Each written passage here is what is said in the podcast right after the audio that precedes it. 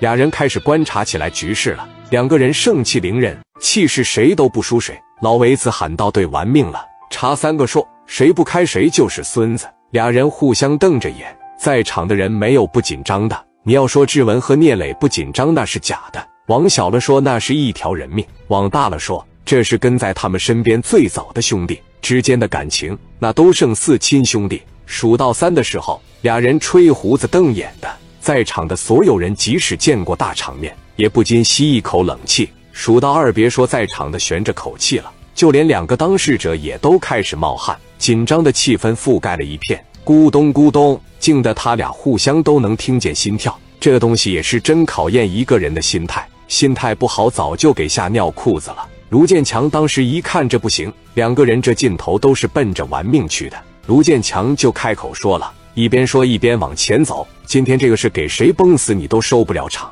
你就说俩人同时开枪，俩人都到这犯不上。就像小文说的时候，你得给自个准备个台阶下。俩人到尽头上了，咋能听得进去他的话？这时基本上是同一时间喊的一喊一的时候，俩人都已经闭眼了，咣咣就是两枪带着火星子。就在俩人都以为交代在这了的时候，一看，哎，枪管怎么朝那边了呢？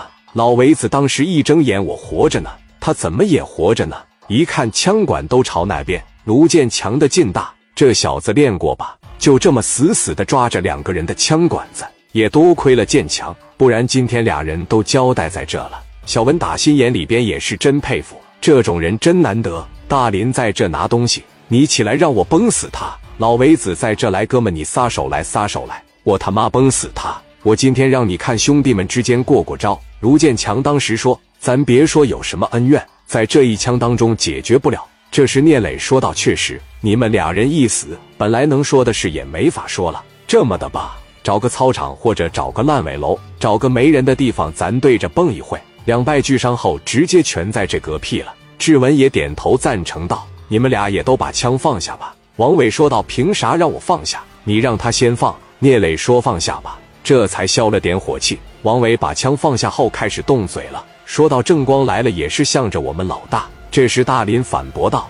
你们就给他绑起来甩大嘴巴，他也向着我们老大。”紧接着，人家小文扭头就进去了，磊哥他们紧接着上车，王伟也快步跟上了。志文这一上车，大林说：“刚刚要不是建强拉我，我非得把他头给他削掉。”大林适应，但是磊哥不能那么表现出来。来了句行，没给我丢人。等正光来吧，这毕竟也是正光的好哥们，是不是？老维子在这七个不服八个不忿的说道：“那小子他不敢打我，他派出自个人，他把枪管子摁起来。我告诉你呀，如果卢建强不拉，我肯定把他头给他锤下去，连带着那聂磊。”时间就这么一分一秒的过着，聂磊、于飞他们这会在车里面等着，志文他们那在一楼的大厅里边等着。时间来到了半夜，期间王伟还喊了一会，说出来单挑。等到半夜也没精力喊了，门口来了几辆金牌打头的车，郑光从车上下来，满脸疲惫，带着陈红光、朱庆华、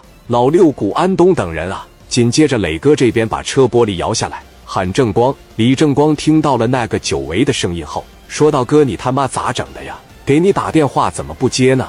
还有那个志文也是这样。”聂磊笑眯眯的就下来了。